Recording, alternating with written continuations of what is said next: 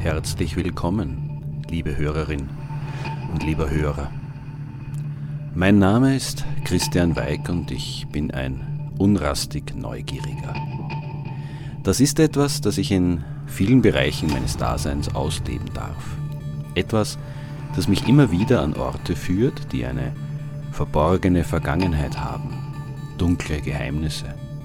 Eine Geschichte, die so mancher nicht kennen mag.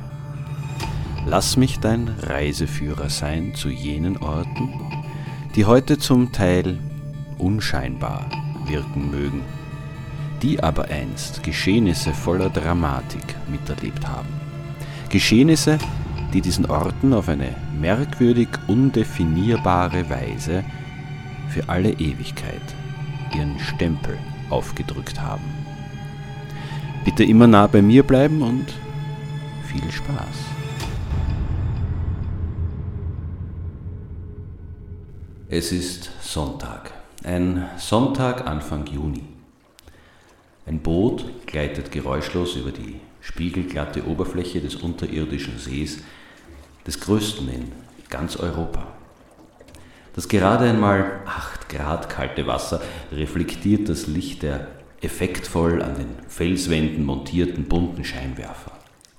Staunend blicken sich die Insassen des Elektroboots um die Touristengruppe kann sich der Magie des Ortes nicht entziehen.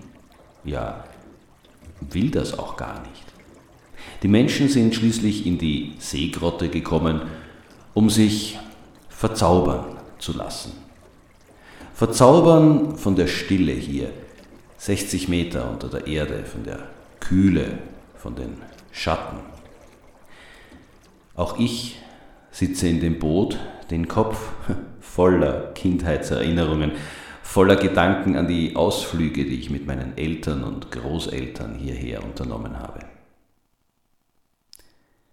Es ist aber keine natürliche Höhle, in der wir uns befinden. Es ist ein von Menschen angelegtes Stollensystem, Gänge, die ab dem Jahr 1848 in den Wagnerkogel in der niederösterreichischen Marktgemeinde Hinterbrühl gesprengt worden sind. Damals stieß ein Müller beim Brunnenschlagen in fünf Metern Tiefe auf eine Gipsader. Gips, der ja sonst eher als Baustoff bekannt ist, kann auch ein wertvoller Dünger sein. Und als solchen baute man ihn dort in den folgenden Jahrzehnten fleißig ab. Im Jahr 1912 allerdings brachen durch eine Sprengung, die der Erweiterung des Bergwerks dienen sollte, mehr als 20.000 Kubikmeter Wasser in das Stollensystem ein. Eine Katastrophe. Die Arbeit in der Abbaustätte war von einem Tag auf den anderen unmöglich geworden. Sechs Jahre lang blieb es in dem Bergwerk, in dessen dunkler Tiefe sich ein eiskalter, 6200 Quadratmeter großer See gebildet hatte, still. Dann erwarb der Wiener Likörfabrikant Friedrich Fischer das aufgelassene Bergwerk. Er war ein durchaus origineller Kopf. Seine ursprüngliche Idee war, darin ein Vergnügungsetablissement einzurichten. Später wollte er in den Stollen Champignons ziehen. Die konstanten 9 Grad Lufttemperatur waren allerdings dann doch zu kalt für die Pilze. So machte er aus der Not eine Tugend. Das aufgelassene Gipsbergwerk sollte zur Touristenattraktion werden. Man legte Stromleitungen in die Stollen und eröffnete am 8. Juni 1932 das Schaubergwerk. Auf dem unterirdischen See verkehrte, wie noch heute, ein Elektroboot. Im Jahr 1936 übernahm ein neuer Pächter die Touristenattraktion, die mittlerweile wirklich zahlreiche Neugierige anlockte. Im Jahr 1937 und 1938 etwa besuchten ca. 50.000 Gäste die Seegrotte. Selbst der Ausbruch des Zweiten Weltkriegs konnte die Anziehungskraft dieses beliebten Ausflugsziels nicht brechen. Nicht sofort.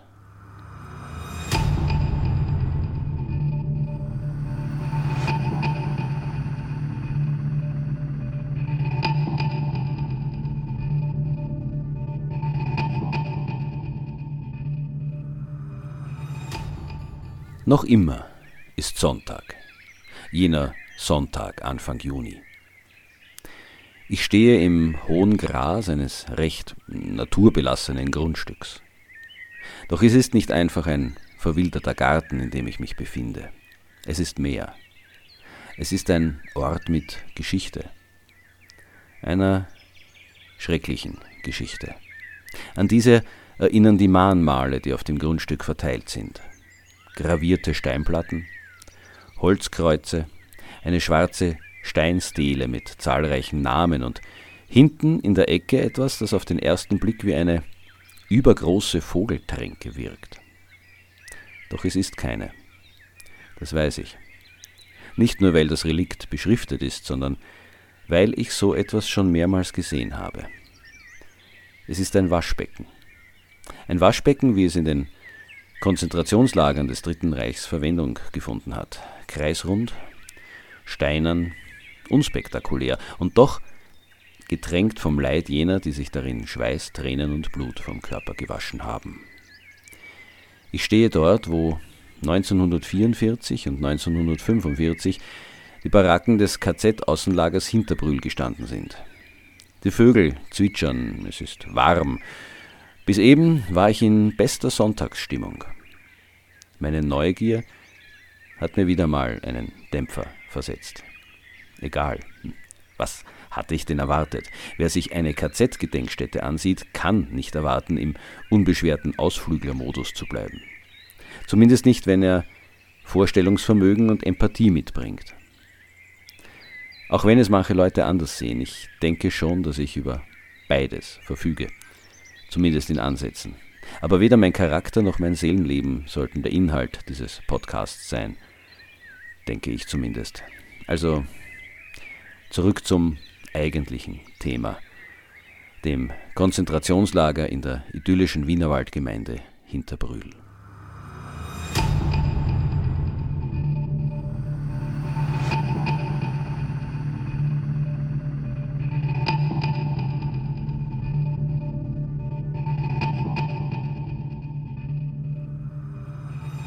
Wer heute den Begriff Konzentrationslager hört, hat wahrscheinlich sofort riesige Areale vor dem inneren Auge und denkt an Namen wie Auschwitz, Dachau oder als Österreicherin bzw. Österreicher an Mauthausen. In diesem Zusammenhang übersieht man oft, dass es im Dritten Reich auch Außenstellen jener großen Konzentrationslager gab. Außenstellen, die dort lagen, wo man die Insassen als Arbeitssklaven einsetzen konnte. Eine dieser Außenstellen war das KZ in Hinterbrühl. Es führte den harmlos klingenden Decknamen Lisa und gehörte zum Lagerkomplex des KZ-Außenlagers Floridsdorf. Jenes befand sich übrigens am heutigen Gelände des FAC, des Floridsdorfer Athletikclubs zwischen Prager und Koloniestraße im 21. Wiener Gemeindebezirk. Das Hinterbrühler Konzentrationslager hingegen lag entlang der heutigen Johannisstraße. Es bestand aus vier großen Baracken, die von einem elektrischen Stacheldrahtzaun umgeben waren. Die Wachposten waren auf vier Türmen stationiert. Seine übliche Belegschaft zählte rund 800 Häftlinge. Da bei der Evakuierung zu Kriegsende fast alle Transporte der Außenlager zurück nach Mauthausen über Hinterbrühl als Sammellager geführt wurden, befanden sich dort jedoch kurzzeitig etwa 1800 Gefangene. Ja, manche Zeitzeugen berichten sogar von mehr als 3500 Häftlingen, die zumindest für kurze Zeit in Hinterbrühl interniert waren. Warum aber war bei der Seegrotte überhaupt ein Konzentrationslager errichtet worden? Für ein solches Ausflugsziel benötigt man doch keine Arbeitssklaven. Oder vielleicht doch?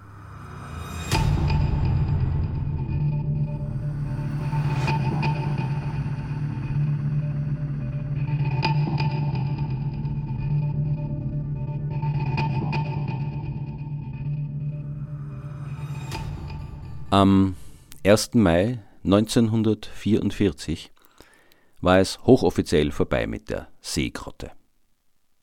Die vormalige Touristenattraktion wurde vom NS-Staat beschlagnahmt und ab August desselben Jahres leer gepumpt. Von Anfang an wurden für die Arbeit unter Tage KZ-Häftlinge als billiges und einfach ersetzbares Menschenmaterial herangezogen. Sobald auch die tiefen Stollen trockengelegt waren, begann dort, mehr als 60 Meter unter der Erde, die Produktion der Rümpfe für den Düsenjäger HE 162. Dieses Jagdflugzeug der Firma Heinkel, das auch Volksjäger, Spatz oder Salamander genannt wurde, war gegen Ende des Krieges und in großer Eile entwickelt worden. Dementsprechend störanfällig war es auch. In ihm starben mehr deutsche Piloten durch Defekte als durch Fremdeinwirkung. Besonders tragisch war dieser Umstand, da es in vielen Fällen nicht von erwachsenen, gut ausgebildeten Piloten, sondern von Mitgliedern der Hitlerjugend geflogen wurde, die lediglich einen Fliegerschnellkurs durchlaufen hatten. Die mögliche Flugzeit dieses Volksjägers betrug nicht einmal eine Stunde. Daher führten Navigationsfehler fast zwangsläufig zu einem Absturz. Ohne Treibstoff, sprich ohne Antrieb, war der Spatz nämlich kaum zu landen. Neben jenem Flugzeug wurden in den Stollen der Seegrotte auch Teile der V2-Rakete und des Nachtjägers HE 216 von den Insassen des Konzentrationslagers an der Johannesstraße gefertigt. Die Gefangenen arbeiteten zu Beginn in zwei Schichten mit jeweils zwölf Arbeitsstunden, später in drei Schichten zu jeweils acht Arbeitsstunden. Das wohl weniger um die Arbeitsbedingungen für die Häftlinge zu verbessern, sondern eher, weil sich äh, diese Variante als effizienter herausgestellt hatte. Effizienz war das Zauberwort in jenen Tagen, nicht Menschlichkeit. Wer sich jemals auch nur oberflächlich mit dem Leben in den Konzentrationslagern des Dritten Reichs beschäftigt hat, weiß das. Am besten kann man die Unmenschlichkeit jener Lager übrigens nachvollziehen, wenn man sie nicht als wissenschaftliches Objekt begreift, nicht als historischen Begriff, sondern sich die Biografien der davon betroffenen Menschen näher ansieht. Natürlich bleibt uns der Schrecken dieser Zeit trotzdem noch fern. Die Lautstärke gedämpft und die Bilder verzerrt wie hinter einer Milchglastür, aber zumindest kann man erahnen, was sich hinter dieser abgespielt hat. Im Fall des KZs in Hinterbrühl möchte ich also den Blick auf das Leben eines bestimmten Insassen werfen, auf das eines Italieners namens Marcello Martini.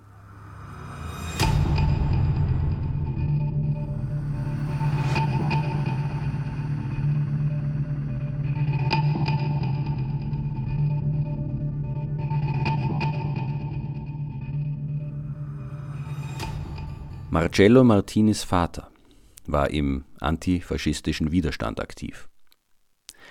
Das wurde im Frühling des Jahres 1944 entdeckt und Marcellos Mutter, seine Schwester und er selbst wurden festgenommen. Lediglich sein Vater konnte entkommen. Während seine Mutter und seine Schwester in einem Florentiner Gefängnis inhaftiert wurden, brachte man den damals erst 14-jährigen Marcello in das Durchgangslager Fossoli, wo er vom 12. bis 21. Juni 1944 blieb.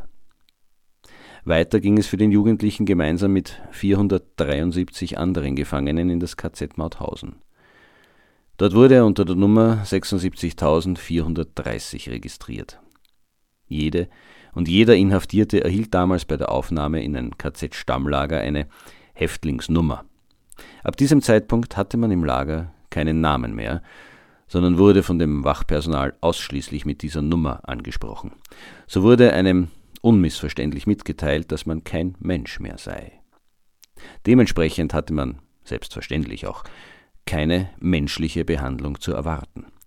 Der junge Marcello wurde zuerst in das KZ-Außenlager in Wiener Neustadt gebracht und erstmalig als Arbeitssklave in der Rüstungsindustrie eingesetzt.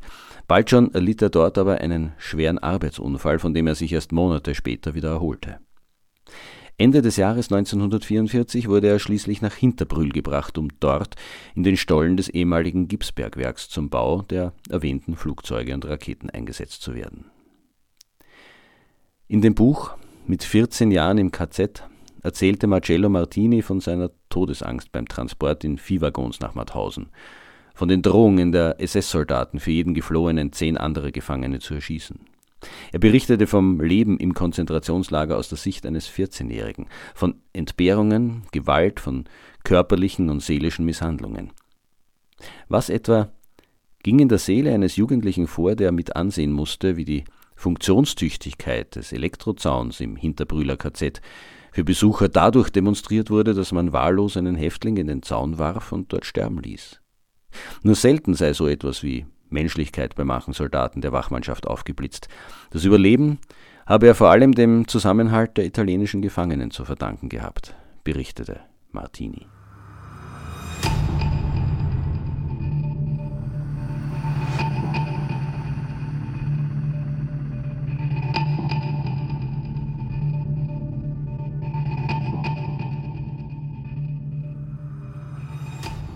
Als die Alliierten mehr und mehr am Boden gewannen, wurden Häftlinge aus anderen KZ-Außenlagern wie Floridsdorf oder Schwächert-Heidfeld nach Hinterbrühl transportiert. Am Abend des 31. März 1945, dem Kar-Samstag, war die Evakuierung des Lagers am nächsten Tag bereits beschlossene Sache. Um sich Schwierigkeiten mit gehunfähigen Häftlingen zu ersparen, befahl der Lagerleiter, SS-Untersturmführer Anton Streitwieser, Spitzname der schöne Toni, die möglichst geräuscharme Tötung von über 50 Inhaftierten. Diese sollte mittels Benzininjektion ins Herz noch in der Nacht vor dem Abmarsch erfolgen. Der alkoholisierte Sanitätsgehilfe, der mit dieser Aufgabe betraut war, setzte die Spritzen aber teilweise in die Lungen und nicht in die Herzen der Delinquenten. Die Folge war ein langsamer, qualvoller Tod. Manchmal sogar so langsam, dass die Opfer noch in Todesangst aus dem Massengrab kriechen konnten, in das man sie geworfen hatte und von den Wachen dann doch erschossen werden mussten. So wurde das KZ in Hinterbrühl am 1. April 1945, dem Ostersonntag, aufgelöst, da es im Angesicht des näherrückenden Feindes nicht mehr zu halten war. 1884 Häftlinge wurden über 200 Kilometer weit zu Fuß ins KZ Mauthausen getrieben. Nur 1624 erreichten ihr Ziel tatsächlich. Marcello Martini erzählte in dem erwähnten Buch, dass bei jenem Todesmarsch an einem Tag fünf Gefangene zu viel gezählt wurden. Das Problem löste ein SS-Mann, indem er, kurzerhand, fünf Häftlinge erschoss. Korrekte Buchhaltung schien in der NS-Diktatur weit vor Menschenleben zu rangieren. Bedingt durch seine Jugend und die Hilfe seiner Mithäftlinge erreichte der mittlerweile 15-Jährige allerdings dann doch das KZ Mauthausen. Marcello Martini und ein gewisser Franco Cetrelli oder wie er damals angesprochen worden wäre, Nummer 126119, waren mit 14 Jahren die jüngsten Italiener, die nach Österreich in ein KZ deportiert worden waren. Cetrelli allerdings wurde noch eilig erschossen, bevor die 11. US-Panzerdivision im Konzentrationslager Mauthausen eintraf. Martini überlebte, kehrte nach Italien zurück, heiratete, studierte und schwieg lange Jahre seines Lebens zu den Erlebnissen seiner Jugendzeit. Erst viele Jahre später kam er erstmals wieder mit einer Reisegruppe in die Gegend. Während die anderen Touristen die Seegrotte besuchten, wanderte er zur KZ-Gedenkstätte. Seit damals besuchte Marcello Martini Hinterbrühl mehrfach und war nun auch bereit, seine Erlebnisse zu teilen. Am 14. August 2019 starb mit ihm der letzte ehemalige Insasse jenes Lagers. In seinem Testament verfügte er, dass ein Teil seiner Asche im Sagrario, dem Heiligtum, wie die KZ-Gedenkstätte nannte, beigesetzt werden sollte. Was auch geschah.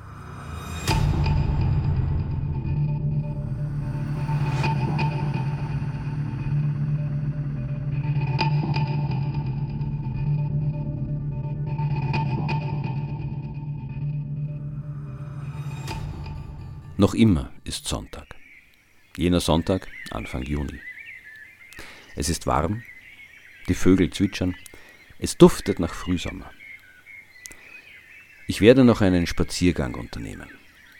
Einen Spaziergang zur Burg Liechtenstein oder in die Mödlinger Fußgängerzone. Ein Eisbecher käme jetzt gerade recht. Im selben Moment schäme ich mich dieser Gedanken.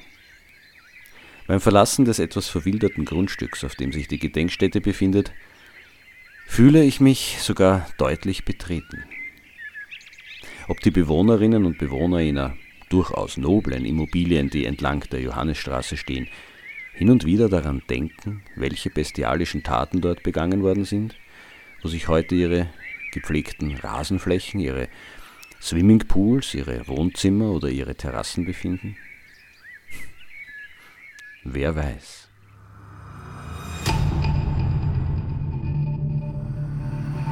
So, liebe Hörerin oder lieber Hörer, ich hoffe, du hast etwas Neues erfahren und vielleicht sogar Lust darauf bekommen, den Schauplatz der heutigen Podcast-Folge zu besuchen. Falls du mehr Informationen brauchst, findest du in den Show Notes weiterführende Links und last but not least meine E-Mail-Adresse. Ich freue mich nämlich immer über Kritik, Anregungen und Hinweise. Und gerne darf dieser Podcast auch weiterempfohlen werden. Ich denke, es gibt viele neugierige Menschen da draußen, die sich auch an die dunkleren Orte unseres schönen Österreichs wagen. Ich empfehle mich.